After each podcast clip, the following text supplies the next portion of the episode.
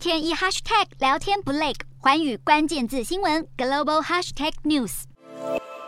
日本女子摔角选手木村花因为出演实境节目《双层公寓》打开知名度，却也因为节目播出内容引发争议，遭一票网友围剿霸凌，最终疑似不堪网友的诽谤重伤，在二零二零年五月轻生离世。木村花事件引发外界对侮辱罪罚则是否过轻的讨论。如今日本国会上个月通过的刑法修正案正式上路，将侮辱罪罚则从原本的三十天拘役或一万日元以下罚锾，大幅提高到一年以下有期徒刑以及三十万日元以下罚金。公诉时效也从原本的一年延长到三年。支持者认为有必要采取更严格的立法来打击网络霸凌，但也有反对人士指出，这项法案恐怕会阻碍言论自由，扼杀人们对政府的正当评论。